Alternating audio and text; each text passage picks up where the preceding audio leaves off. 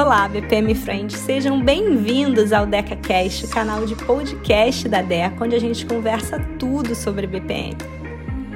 Bom, para começar, deixa eu dizer que a gente não está cancelando ou abandonando as entrevistas das mulheres líderes no BPM Girls. Já já elas estão de volta com mais novidades para vocês. Só que eu tenho recebido muitos comentários, feedbacks de vocês, perguntas em relação ao BPM Girls, e aí eu achei que valia a pena também a gente conversar um pouquinho aqui entre amigas. A dica que eu quero dar para vocês, BPM Girls, hoje é, meninas, ocupem o palco. Ocupe o palco, André? O que, que é isso? O que, que eu tô chamando de ocupar o palco? Primeiro, ocupar o palco, deixa eu fazer um disclaimer aqui. Não é roubar o palco de alguém. Não é fazer qualquer coisa para aparecer com um trabalho que não é seu. Não é apresentar um trabalho que não é seu como se fosse seu. Não é tirar o foco de atenção de alguém que naquele momento realmente tenha feito um trabalho e mereça e tenha uma contribuição. Não é atropelar alguém, passar por cima de alguém. Não é nada disso que eu tô falando. Ocupar o palco é você, BP Miguel, se ponderar. É você assumir os louros pelo seu trabalho. Eu tenho hoje na DECA alguns mentorados e eu posso dizer para vocês que 80, 85% desses mentorados são mulheres, são meninas, são líderes, inclusive de escritório de processos, várias delas. E mesmo assim, nessa mulherada em posição de liderança de escritório de processos, eu percebo sempre aquela insegurança, aquela tentativa de fugir do palco um pouquinho, dizer: não, não, dessa vez eu vou deixar o meu gestor, o meu chefe apresentar o trabalho. Não, não, dessa vez é importante que o meu diretor é, seja ele que apresente. Ou, não, Andréia, eu tô começando o trabalho de mentoria com você agora, eu ainda não tô bem preparada, ainda falta muito para mim, então eu não vou, não, ocupar o palco agora, eu vou deixar mais para diante. E principalmente nós mulheres, né, temos essa tendência, né, da insegurança, de achar que nunca está pronta, de achar que tem que estudar mais, se preparar mais, se qualificar mais, ter mais curso, ter mais mentoring, ter mais aula antes de poder assumir o palco. E o meu convite para vocês, BP Miguelos, hoje é ocupem esse palco Vão lá mostrar o resultado do trabalho de vocês. Vão lá mostrar as coisas bacanas que vocês têm feito hoje na área de BPM. Apresentem os seus escritórios de processos. Mostrem como é que vocês estão liderando esses times de processos. Por que, que eu estou falando isso? Né? É, como é que foi a minha primeira experiência em ocupar o palco. Na verdade, foi lá atrás, né? E eu gostaria muito, né, que naquela época alguém tivesse me dito qual era a importância daquele momento na minha vida. Naquela época eu não tinha essa noção do passo gigantesco que eu estava dando na hora que eu ocupei o palco, né? Mas a André de hoje, quando olha para trás, percebe o quanto aquele momento foi importante. E lá no Instagram da Deca, eu tenho dado algumas dicas para quem está no início de carreira na área de BPM e que sempre me pergunta. E eu criei uma sériezinha lá no Instagram dizendo o que, que a Andréia de hoje contaria, né? Eu daria de dicas para Andréia, novinha, lá de trás, do passado, que estava começando a carreira e não tinha ainda muita noção do que estava fazendo. E a dica justamente que eu gostaria de dar para aquela Andréiazinha era essa: ocupe o palco. Então, como é que foi a minha primeira experiência? Em que momento eu me senti ocupando o palco pela primeira vez? E foi um caso completamente diferente. Eu estava com um artigo aceito numa conferência internacional. Essa conferência ia ser na Noruega. E de repente os meus orientadores decidiram que eu ia apresentar esse artigo. Então, eu precisava ir para uma conferência no exterior, na Europa, na Noruega, apresentar um artigo em inglês sozinha, sem o apoio deles. Não era a minha primeira viagem internacional, eu já tinha feito uma viagem quando eu era adolescente para Disney, mas era a minha primeira viagem internacional a trabalho e eu ia estar sozinha nesse ambiente de apresentar o meu artigo. Não satisfeita de ter que apresentar sozinha em inglês, eu quando eu cheguei lá, eu me vi cercada por pessoas que não falavam o meu idioma. Ninguém falava português, né? É, todas elas falavam outros idiomas e o nosso idioma em comum era o inglês. E eu me vi naquela situação desesperada, imaginando, falei, gente, eles não vão entender nada do que eu vou dizer, ou pior, eu não vou entender nada do que eles vão dizer, não tem ninguém aqui para me ajudar na tradução, não tem ninguém aqui para fazer o meio de campo não tem ninguém aqui para me socorrer.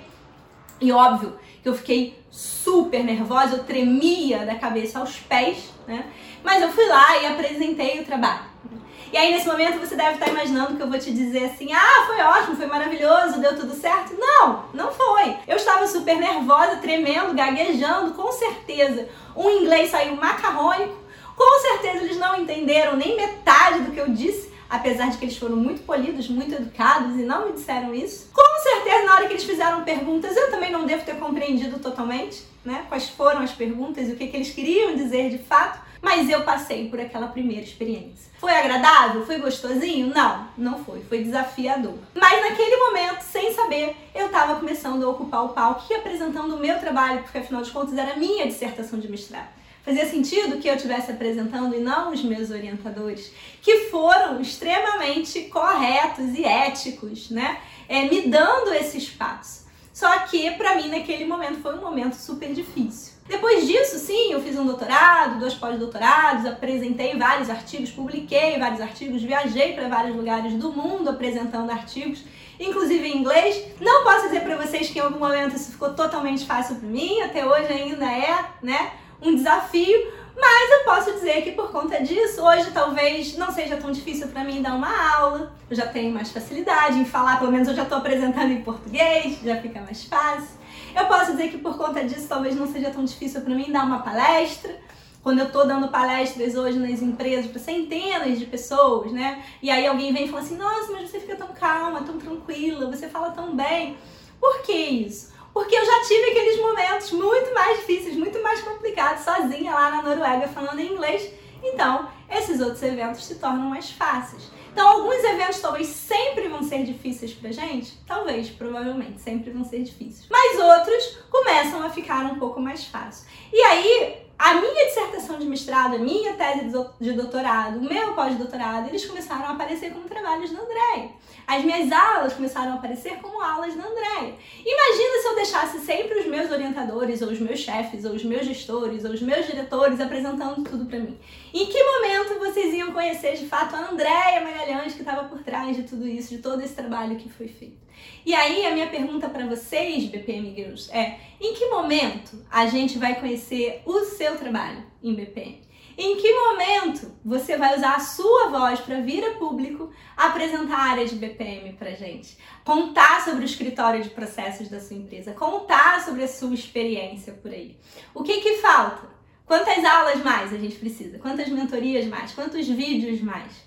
Até quando? E aí, se você não é uma BPM Girl, você é um BPM Friend, você pode estar pensando, ah, André, e eu? O que, eu tenho a ver com isso? Você, BPM Friend, também pode ajudar. Você pode ajudar muito. Você pode, por exemplo, compartilhar o palco com uma BPM Girl.